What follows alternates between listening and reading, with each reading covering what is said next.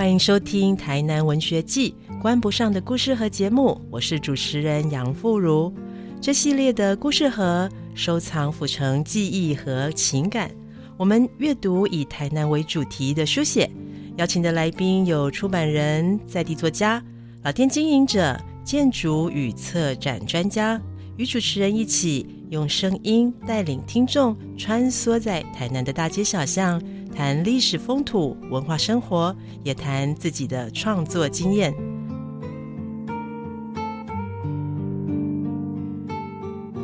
这集节目呢，我们邀请到的来宾是台南百年老店景元新布庄的第四代小老板杨子欣。子欣好，Hello，傅姐好，各位听众朋友大家好，我是台南百年布庄景元新的小老板子欣，那同时也是 Podcast 频道小男生小老板的台南生活的主持人。哎，子欣哈，我真的是很开心，终于见到本尊了。因为呢，第一次我在这个小巷弄里面发现到景元新的这个店铺的时候，我非常开心，然后就跟着我的这些台北的姐妹进到这个店铺里面去，然后发现好多好多有趣的印花布。这些印花布都是子欣的设计吗？嗯，对，因为其实我自己是一个平面设计师，所以因缘际会啦，就是后来回到台南延续家族的事业，那想当然就是把自己。的专长融入到原本家族的元素里面，而做了很多印花布的创作。嗯，对，因为这一次呢，呃，我们邀请到这个子欣哦，其实就是要谈谈这个百年老店怎么样有一个新的面目哦，一个新的面貌。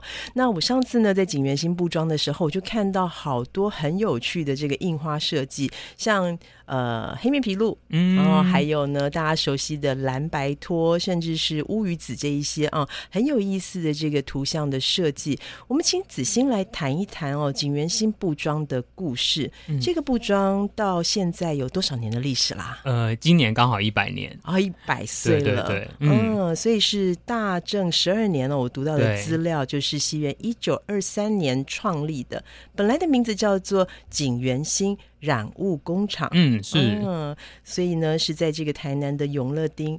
二丁目就是现在大家比较熟悉的神农街这个地方，没错没错。哦，请子欣来跟我们讲一讲这个家族的景元星的故事好吗？好哦，其实景元星是一个从一九二三年开始的品牌，所以到今年刚好二零二三一百岁了。那呃，一百年前的时候，我的阿奏就是我外婆的爸爸，然后阿奏对阿奏就是妈妈的妈妈的爸爸，对，因为其实我是外曾孙，因为我已经转两个姓了，这样子。哦，真的耶！对，然后所以是第四代。呃，我是第四代。然后，呃，我不知道大家会不会很好奇，想说奇怪，汉人的事业不是传儿子吗？就是，怎么会传到女儿的女儿的儿子这样子？哎，真的好曲折哦。对对对。呃，因为其实我觉得大家可以稍微回想一下，在我们有印象可能阿妈的那个时候，其实。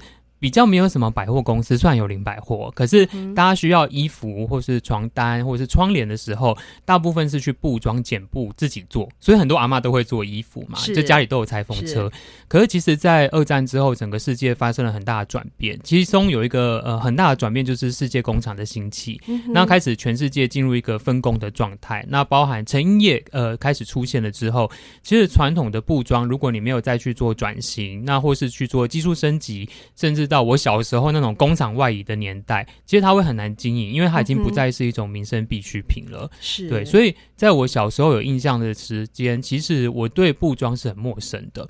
因为我只有跟外婆回娘家的时候会回到布庄，但是其实我有印象，其实布庄都是我我叫古公，就是我外婆的兄弟他们在经营的。可是就像我刚才讲的，因为整个世界局势的转变，那后来其实家族事业有一点没有找到一个好的切入点，那最后其实是在二零一二年就完全歇业了。嗯对，那我觉得蛮可惜的。那因为我从小是一个喜欢画画的人，可是我不是有进美术班那一种，所以你知道，其实呃，当要读大学的时候，你不可能突然跑去念美术系，因为那个底是完全不一样的。那我就觉得，哎，好像设计可以，哎，所以我后来就选择设计。所以一路到，其实我研究所是念成大的，然后毕业之后我就开了设计公司。那当时因为我有其他合伙人，所以我们就做的比较那种 branding 啊，然后平面 graphic design 这一块。那一直到某一天，大概是在一。其实我大概在一六一七年的时候就觉得，为什么台湾的设计产业是这个状态？就是哎，我们服务很多客人，甚至这些客人都是台面上大家都知道的品牌，可是你的设计一改再改，然后杀价一一再的被杀价这样子。那如果今天我们想要以设计师本位去做有趣的东西，有什么其他的方法？那同时我也想到，哎，其实家族事业它是可以被转型跟传承的，所以在一个契机点底下，就在一八年底开始慢慢的筹备了这件事情啊。所以家族的布装以前的设计都是比较老派、比较传统的，对不对？嗯嗯。所以呃，这个子欣把这些新的元素带进去的时候，有碰到困难吗？呃，其实我相对很多事业的传承者有一个很大的劣势跟优势，是那个劣势就是呃，我没有什么资源。因为其实当我想要回台南做呃延续景元星这个品牌的时候，他已经收掉大概六年了吧，六七年了。是那当时其实对整个家族来说，大家觉得按就是一个过往的记忆，不可能再做了，因为。一般人直观的觉得，我们要再重启一个布庄，你要么就是去买织布机，你要么就是再去做进出口的贸易，可是大家也都没有兴趣了。所以当时的这些旧的布料的图案完全没有留下来吗？没有，没有完，因为其实我们家最早是景元星染物工厂嘛，是，所以顾名思义，它是一间染坊。所以在我妈妈小时候的记忆，在那个神农街以前，我们家是五进的，然后就是中间的天井都是染布跟晒布的地方，好酷哦！对，就是在五条港那里，对对对对对。所以妈妈的那。那个年代还有看到运河，还有这个扇板船吗？妈妈那个我没有听妈妈说过，但是我猜那时候应该差不多已经都淤积完了。是，对，但是做生意这件事情还是有的。是是是，所以从神农街移到现在在中正路附近哦，那这一个转变。子欣刚刚说有劣势跟优势，那劣势就是说啊，没有什么资源留下来。那优势呢？优势就是没有人管我，所以有很大的空间。对，因为我觉得后来啦，我自己回来经营景元新，但会呃认识一些在传承的，就是不管二代、三代、四代这样子的。那我发现。共通大部分有个问题就是世代之间的沟通。那我觉得那个世代不只是你跟你的直属长辈，有时候可能是什么阿静啊、阿公啊、阿杰啊，大家都要来管你。对，然后或是老员工，然后就是大家可能也不想再转变了。那他必须要花很多力气再重新沟通，或是他有要先证明给大家看我可以做这件事。可是当我回来景元新的时候，其实大家都不想做了，也不管你啊，我就是。嗯，那时候就问了我细景伯，就是四儿子的太太，现在剩下最大的长辈，我就说，哎，我想做这件事。那他的意思就是说，啊，反正也不要分什么内外孙，你想做就去试试看。啊，好棒哦！对对对，所以就完全没有人管我要画乌鱼子，还是画 百分之百的自由。是是是。嗯，所以来谈谈这一些设计的理念。呃，在景元新现在的这个印花布设计里面，我印象好深刻的有。乌鱼子，对不对？还有这个黑面琵鹭、蓝白托，甚至有这个绿头鸭、黄花风铃木，这些 idea 到底是从哪里来的？哦，这个就要从我转型的策略开始说。对，因为其实当我一八年刚才有提到开始想这件事情的时候，我觉得，哎，其实。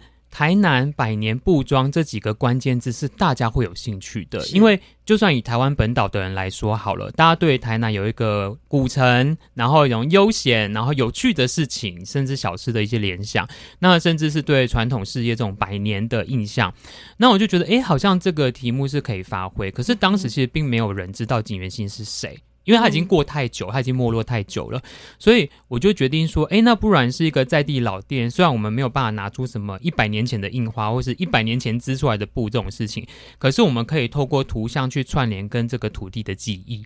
所以那时候我第一个系列其实叫做城市图腾，但是它其实是以台南为灵感去做的创作。是，所以像有一些很具象的台南，例如关庙面，或是呃黑面皮鹿，甚至台南的四大名匾，都变成我创作的元素。那当然中间也会包含了。一些呃自己的生命经验，可能包含我小时候在呃路边吃那种蓝色发财车的关东煮啊，对，然后或是其实我画乌鱼子不是我很爱吃，是因为我跟你讲一个喜欢吃鸡蛋冰，呃，对，鸡蛋冰，我好喜欢鸡蛋冰那个设计，嗯，是是是，因为为什么会画乌鱼子？是如果大家有机会在全美戏院的那个斜对角，就是现在民权路上面有一间卖乌鱼子的店，是。叫做明星乌鱼子，而且那个店主常。常常在下午的时候会睡午觉，我就是从他的那个店面会看到他躺在凉椅上睡午觉，印象非常深刻。嗯，如果下次老师有机会再经过那边，你仔细看他的隔壁挂了一个景元星的招牌。哦，真的吗？因为那边是景元星的二代店。对，啊那一代店是在神农街，是是是是。一代店，二代店就搬到民权路，是在民权路，所以呃，我们现在中正路的店算三代店了。啊。对，那二代店其实现在还在，是因为那个是我刚才讲西景伯他们住住的地方，所以之所以会画乌鱼子，就是因为以前跟外婆回娘家一定经过乌鱼子的店，所以那个是我对啊布店的一个记忆。好有生命纹理的嗯感嗯觉哦，嗯，对对对，所以你就画了乌鱼子。是是是。黑面琵鹭呢？我黑面好好奇琵鹭其实是那时候我觉得，因为我觉得生活中有很多事情嘛，吃的景观、生态或是文化都是不同的面向。那会画黑面琵鹭这个其实比较视觉策略，因为我当时在推第一个系列的时候，我希望有一些印花它是比较黑白、极简或是比较优雅的这种感觉。那那时候我就想到，哎，好像小时候还蛮有印象，阿嬷他们会穿那种千鸟格的。衣服不管大千鸟还是小千鸟这样，然后讲到黑白，又想到台南，跟台南比较有关系，就是黑面琵鹭。嗯嗯嗯所以其实这一个图案它用的概念是在千鸟中找千鸟，因为你要在黑白啊的千鸟格中找，那就是千鸟，就是黑面琵鹭这些鸟，所以我就用一种有点像视觉的拼贴吧，就是把呃黑面琵鹭的照片，然后融进千鸟格的印花里面，嗯。然后去讲述一个关于生态或是关于呃台南土地的事情。是。对，感觉在整个台南或者是在城市里面，到处都可以找到景元星的故事。那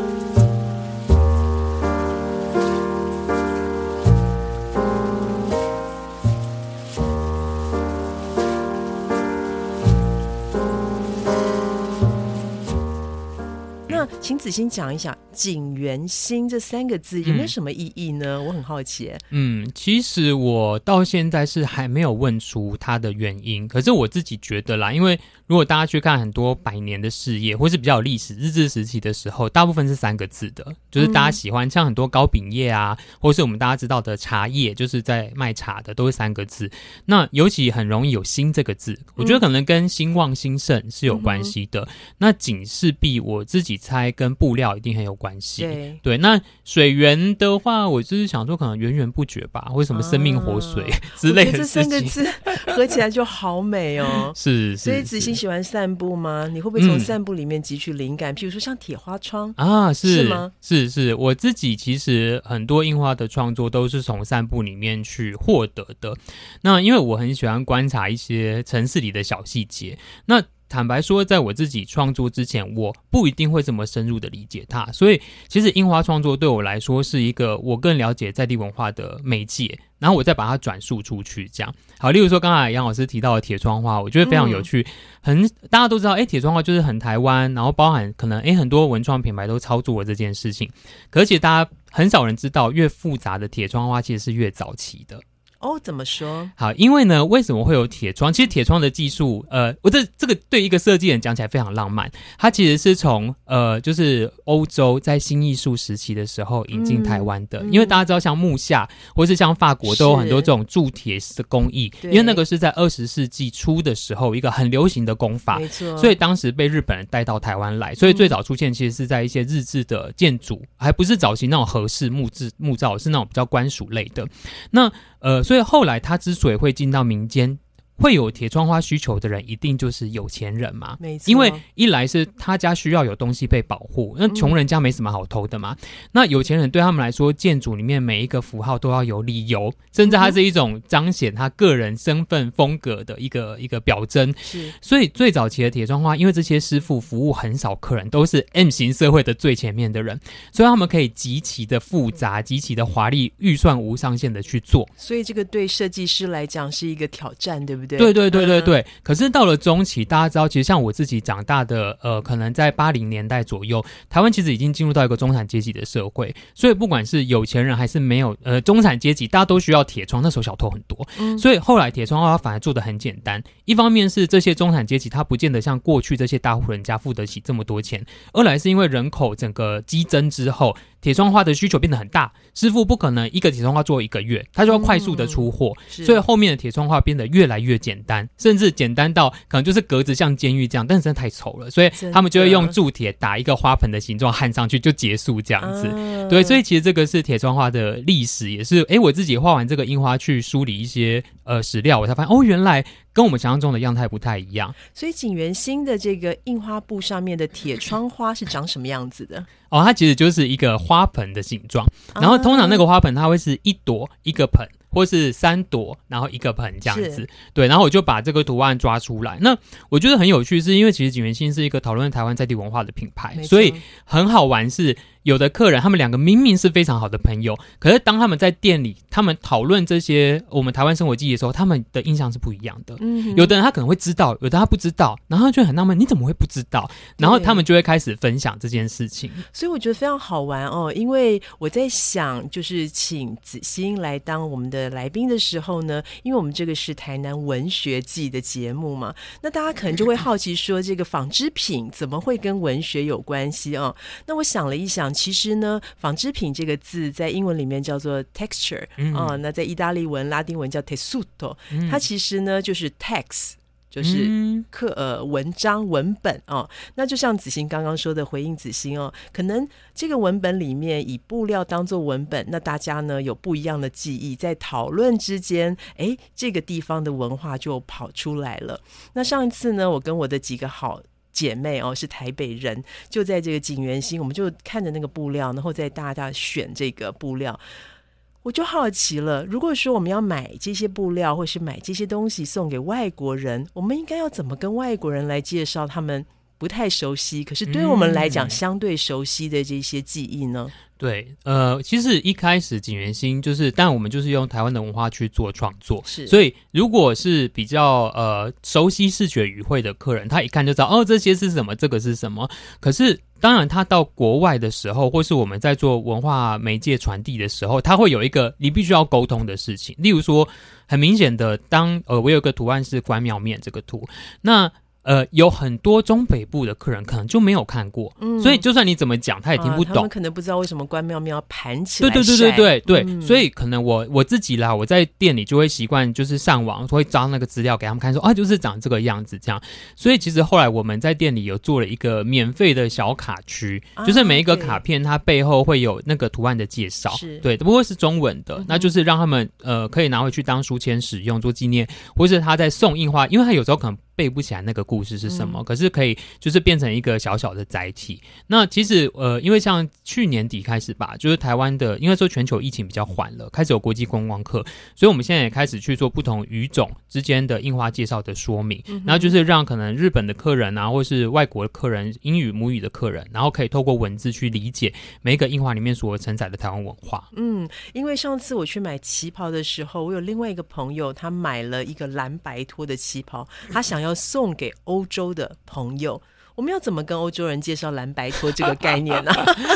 就是台湾的 sleeper。那他问你为什么不会有红色跟白色，或者是黑色跟白色？为什么是蓝白这个组合呢？好，这个呢就是要说到蓝白拖的历史了。对，因为其实蓝白拖啊，它是在二战之后的产物。严格说起来，是台湾在美元时期的产物。那当时呢，因为台湾刚经历过二战，那个身份很尴尬，你又是战败国，又是战胜国，因为你的主人不一样嘛。好，那呃，其实当时再加上大量的外省移民进入到台湾社会之后，其实。那时候经济算是蛮动荡的啦，呃，那很多人就穿不起鞋子，或是就是卫生习惯不好。那当时很多美国美军嘛在台湾，然后他们就发现说，哎，台湾人怎么都不穿鞋子，很难看。所以呢，他们就请了联勤三零四厂，就是专门做军备、做军靴大底的单位。我跟你讲，其实非常有趣，联勤三零四厂的前身是安平橡胶厂，所以蓝白拖是台南发明的。哇，对，那呃，这么的国际又这么在地，是是，然后呃，所以那时候。其实最早蓝白拖的雏形就是有专门做军靴大底这一个单位，他们做出一款最便宜的鞋子，每个人都买得起的。那至于为什么是蓝白色，其实就是因为军方做的，所以呃很政治正确的选了国徽的配色。啊，原来有这件事情，对对对对对，所以这样子说起来，的确就可以把它当做一个故事，甚至这个印花就是一个文化的载体，讲出去给欧洲人听，因为欧洲人对这个台湾或者是太平洋战争时代的这个历史非常的感兴趣。对，嗯嗯，是。因为我觉得大家可能你知道台湾国旗本身也是个暧昧的事情嘛，就是，然后哎，可是其实国旗上面就有那个青天白日的符号，谁知道这个颜色就是蓝白。托配色的来源呢？的确耶，对啊，那可能大家又会问到说啊，为什么没有红白托不做红白色这样？那想说，哎，那个年代谈红色应该是蛮敏感的，有一点点。对对对对对，原来如此。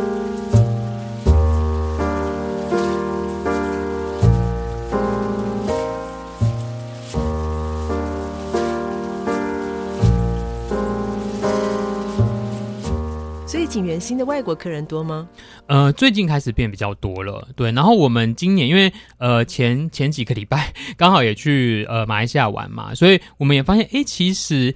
呃，我们可以在国内，就是在台湾这边，然后等外国游客来理解我们。我觉得台南的定位比较特别，是因为通常会来到台南的外国游客都是来台湾两三次之后，他才会进到这个城市，因为可能他在整体定位跟大众运输的问题这样。那可是有没有机会我们把这些台湾文化去做输出？是对，所以后来其实我也这一两年啦，比较有想法说。不要讲说什么去外面卖东西赚钱什么，我们比较浪漫，以设计师本位的角度来讨论，就是我们就主动出击去把台湾的文化给讲出去，所以。就希望啦，有机会可以跟世界各地的朋友分享台湾的文化，这样啊，实在太浪漫了哈。所以刚刚讲到这个景元星今年过一百岁的生日，有没有什么庆祝活动啊？啊，因为我们是在一九二三年的四月成立的，是对，所以那时候其实从去年我就知道今年一百岁了嘛，然后我就想说，到底要做什么？是全面五折吗？就是那种很烂的活动。但后来讲说，嗯，好像不行，没意思哈，对，没意思。所以后来其实我们是做了一个乌鱼仔的玉手。因为我们在去年推了一个自己的吉祥物，就是把乌鱼子拟人化变成一个人这样，哦，所以它叫名字叫乌鱼仔。对，乌鱼仔就是乌鱼子，但是有人的人字边这样。是男生还是女生啊？基本上就是一个被我附身的乌鱼子，就长得很像我。是小老板，对，是小老板的。对，然后我们就做了一个它的这个图案的玉手。那呃，里面呢有呃不同台湾的故事，其实就是跟樱花故事是有关系的，然后就随机出货这样，然后它背后有一个百尺竿头的文字。那我觉得百尺竿头顾名思义，它就是一百年的庆祝嘛。那因为百尺竿头下一步就是更进一步嘛，就是期许下一个一百年可以有更多有趣的事情发生。那其实其中也有蛮有趣的小梗。就是因为尺一尺一尺就是布料的基本单位，没错。对，然后杆呢是早期呃台湾人在量布料的工具，哇，这种竹竿。对，然后就刚好想说，哎，很得意，就 想到就蛮适合，好棒，好对，所以就做了这个产品，就是有点做小纪念这样。然后还有另外是，其实景元星有一个。呃，我不敢说我们是社会企业，因为我觉得定位是不一样。但是我们也很希望可以呃为在地或是为不同的团体做些什么事情，所以我们就在呃一百周年的时候做了一百个纪念包，然后是跟台南的顽皮高手合作的。那他们其实是一群生长的朋友，然后对，然后出来呃可能是二度就业，可能是因为呃植灾，然后呃是有生长的这个状况这样，然后就跟他们去合作做了一百个限量的提袋。对，那我觉得我们也希望可以。透过这样子的实际生产，让更多人知道，其实在这个土地上面是有很多人在做有意义的事情。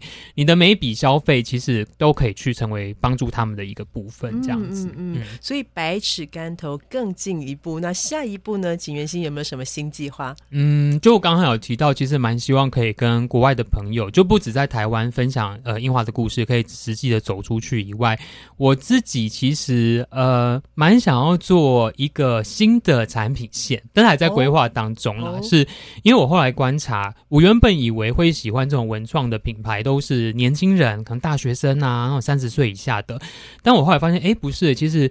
对景元星品牌共鸣度很高的，大概是我这个年纪，甚至再往上一点点这样子。那我发现，哎，其实这些我们对于居家生活其实是蛮要求的。那所以，我其实蛮想要做一个呃更像居家品牌的系列，然后可能有抱枕啊，有一些家里面可以用到的东西，但是有印花的元素在里面的。这个是我一直都觉得印花是一个载体，它可以进入到生活，不止透过衣服或是带包或是文具的东西。是是，其实，在欧洲的很多大牌子，像 Armani 或就是 Fendi，他们都有 Casa 系列，Casa 就是家嘛，所以我们也可以期待景元星有一个景元星 Casa 这样子，是不是？是是。所以这些印花的设计里面，有没有哪一款是子欣自己最喜欢，或者是有认同感最高的？啊，我自己最喜欢的哦。嗯，我我想要分享一个现在让我觉得很深刻的印花。对，呃，在我的最新的系列里面，其实它是一个以台湾动物为灵感的创作。那里面画了三种动物，分别是猴子、鸡还有鸭。可是因为我自己的创作习惯，不会说啊，台湾猕猴就画台湾猕猴这样子。我希望它有更转移成的文化意义。所以后来，呃，猴子的素材选定是从那个征信社的俩搞这件事情。哦，我看到那个，对对对，就是一个黄色的印花，有一个猴子这样。那那时候为什么会画这个图呢？是因为觉得，哎，从小去那个厕所尿尿都看到这个镜子啊，到底是新的动物园要开还是什么的？啊，妈妈都说你长大就会知道，这样 就讲不清楚这样。然后长大就想说，嗯，什么？你有外遇？你怀疑他有外遇吗？就是他会有一些这种很我自己觉得蛮有趣的一些文字啦。所以对对，后来我就呃把这个图案变成一个印花。然后其实它一开始很单纯，只是我觉得这是一个很有趣的社呃社会符码。那当然现在比较少见了，就把它画出来。那我自己在画的时候，我同时去梳理我自己对这件事情的理解。好，以上讲的就是我自己的推论哈，就是我觉得为什么在我小时候长大的八九零年代有这么多的征信社存在？我觉得一方面是因为它已经过了台湾前眼角膜的年代，所以那时候其实啊保暖私隐欲啊，特别是男生就很容易有一些状况这样。那再加上当时资讯也不发达，所以呃一些人他们要什么抓小三啊什么的，他也没办法自己在网络上找资料，他必须要透过私家侦探，也就是征信社去找资料，而有有了这个行业的营运而生，所以它跟台湾的当时的整个社经的发展是很有关系的。可是呢？我写完，我想完这件事情之后，我又想到另外一件事情。我觉得征信社某个存在跟心理需求是很有关系的啊，因为呃，其实我们都知道，现在当我们遇到生命中巨大的挫折的时候，我们要找到一个支持者，无论是你的朋友，还甚至你去看智商都 OK。可是以前怎么可能去看智商啊？那个好像就是你你有病吗？那是一个比较封闭的年代。对对对对对，所以对这个不好意思。是是是，所以那个时候我的理解。或许真心社就是这些人的浮木，因为你要想哦，我我我自己想了哈，就是会不会那时候你先生外遇搞到最后是你的问题啊？或者哎，你可以跟娘家讲这件事吗？会不会你自己有很多社会的包袱，对女性的框架，所以他就只好去找一个他不认识的人，然后他又想要找答案之类之类的，而有了这个单位的出现。可是到后来，我就是呃，因为有时候客人会跟我聊天，他们对这个图案的想法，我印象很深刻。有一个姐姐就是跟我聊，她就是说。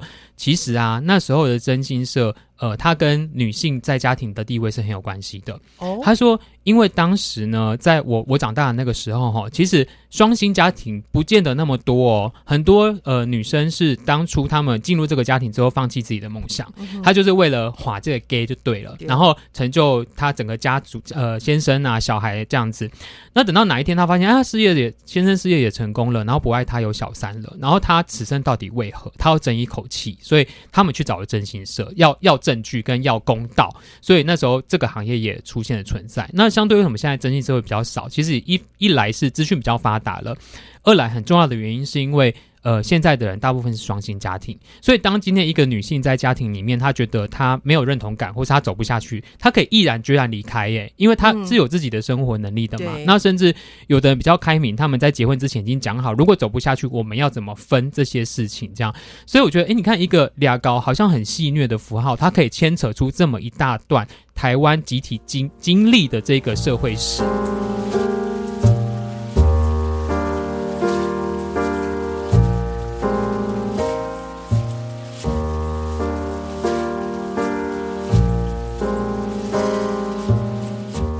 而且它不像我们现在觉得很显学的日治时期的故事，甚至清朝的故事，这就发生在我们小时候的事情。可是很少人讨论它。没错，没错。但是我觉得这个也是文化上面有意思的部分哦。就是说，我们对我们来讲，它是我们生活的一部分，我们可以回头过去检视当时的回忆。可是呢，在转译的时候，给外面的人来看的时候，哇，就变成要解释，变得有点困难了。是是。那我们怎么样用这个？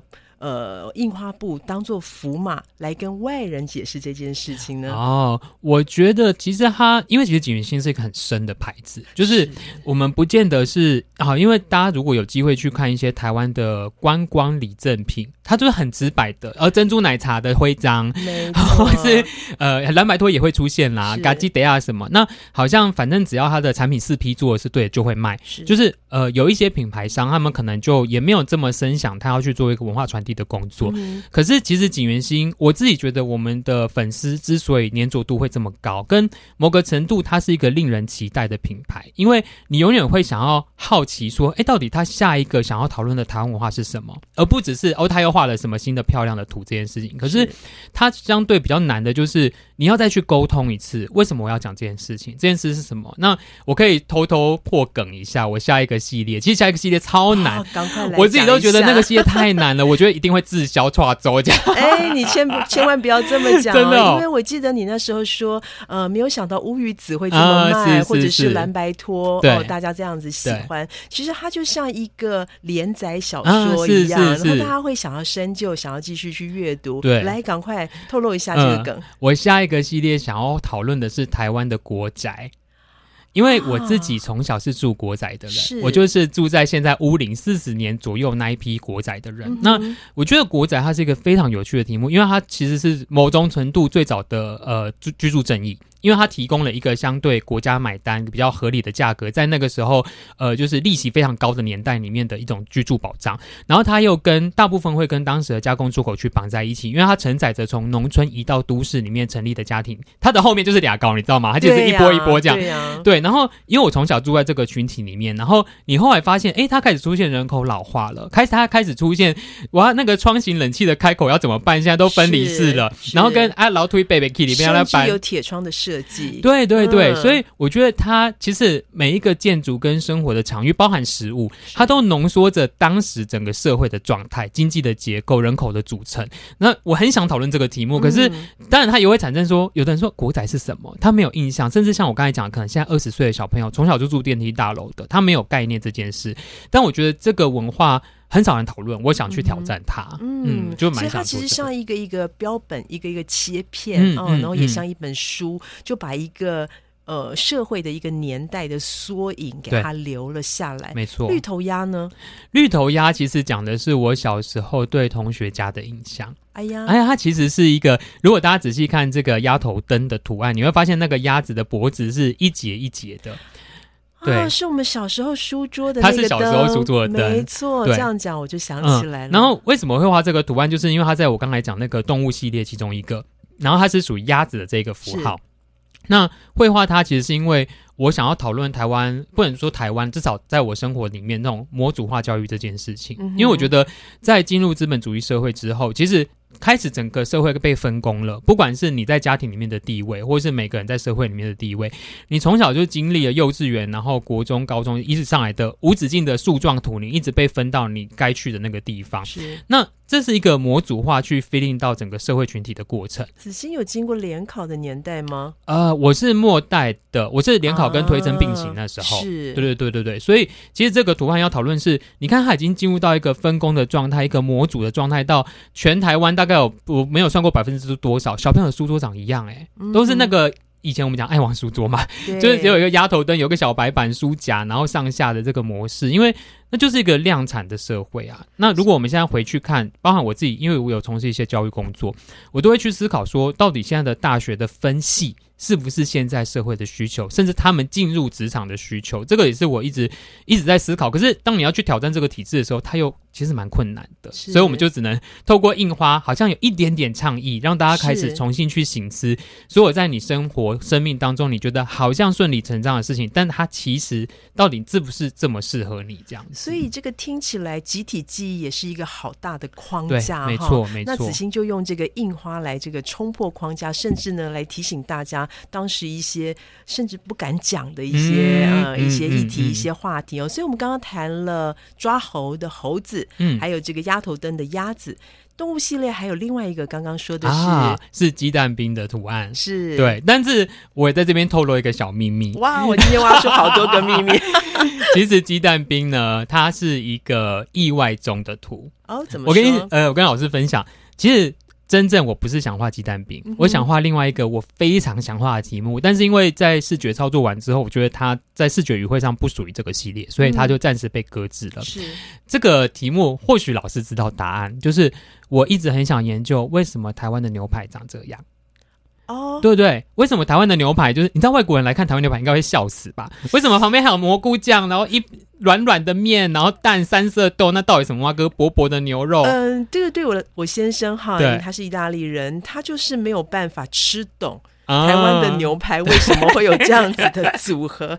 可是他又觉得很好笑，对因为这个存在呢是在台湾独一无二的，对是不是嗯对，所以其实这个系列本来应应该不会是两个飞禽类，就是鸭跟鸡，应该是是猴、鸭、牛。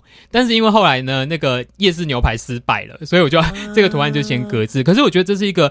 非常有趣的文化，跟我觉得他可能 maybe 可以从日治时期台湾人以日西化的饮食开始提起，到可能美国人那时候美军的时代有很大的原因。可是我还没有深究啦。好，那总而言之呢，因为这个图案失败了，我就想说，好，不然来画什么呢？想到说，哎、其实也还蛮喜欢吃鸡蛋饼的，所以就把这个公鸡的图案画进去。然后我其实也一直在思考，因为我呃从我在一九年的时候，之前有跟老师聊到，我有去呃西班牙的卡米诺，是。然后其实，在欧洲到处都是公鸡的符号，对不对？对，因为我看到子欣这个鸡蛋冰上面的公鸡的时候，我第一个想到其实是法国人的那个嗯公鸡。对对对对对，啊因为所以是跟这个欧洲有关系的。呃，我觉得也没有，只是应该是说，我当时其实很好奇，为什么公鸡在台湾的视觉语汇里面比较少扮演这个角色，啊然后好像就在鸡蛋冰上面会出现这件事情，然后跟回想起，其实这个图案有一个个人生活的感慨吧，就是。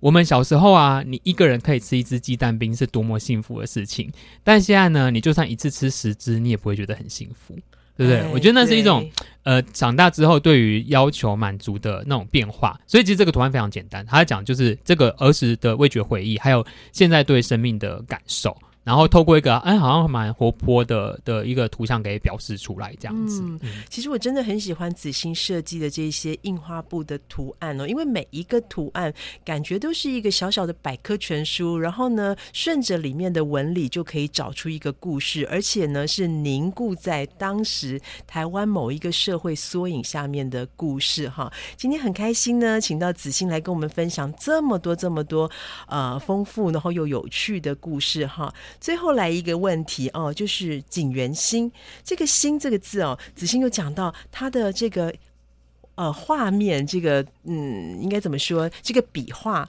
有一些线条，嗯，呃，跟子欣的背景有关系吗？跟我的名字有关系。啊，对，因为其实我我那时候我自己很浪漫，就是一个双子座熊胖熊胖的人。我一直在想说，会不会有一天呢，有个人曾经跟阿周讲过说，以后呢，你们家族里面会有个新的人，就是来复兴这个事业这样。哇！但可能全其实说实在，整个家族没有人想到最后会是我做这件事情，因为我离布庄，我离那个嫡系太远了，你知道吗？嗯嗯，对对对，那后来就是反正因缘机会，我就开始回来做这件事情。所以，包含像景明星现在的 logo，其实它就是一个新字的简写，然后是呃糅合了纺织的那种经纬线的交织下去做的一个标志，这样。嗯所以我觉得对我来说，当然它是承载着对家族事业复兴的一种理念。可是对于外人来说，我更希望它是去推广台湾文化的一个品牌。对，所以就我们才会在店里做一些什么印花介绍、小卡片啊之类的。因为我觉得每个人来完景元星之后，不管你有没有消费，你都可以成为台湾文化推广的推手。它并不难，你只要拿一张卡片，或是记得一个故事，那你下次看到这个物件，你就可以把属于台湾的故事给分享出去。而且是一个见证者哦，嗯实在是太棒了。时间过得很快哦，在聊天之中呢，我们的节目接近尾声了，还是要谢谢今天的特别来宾——百年老店景元新的第四代小老板杨子欣。台南文学季关不上的故事和接下来呢，还有许多精彩的内容，请大家持续锁定收听。我们下次空中再会，谢谢子欣喽，谢谢，谢，拜拜，拜拜。那下一次呢，我们会有更多的内容在台南文学季关不上的故事和节目中跟大家分享，请大家持续锁定收听。下一次我们空中再见，谢谢。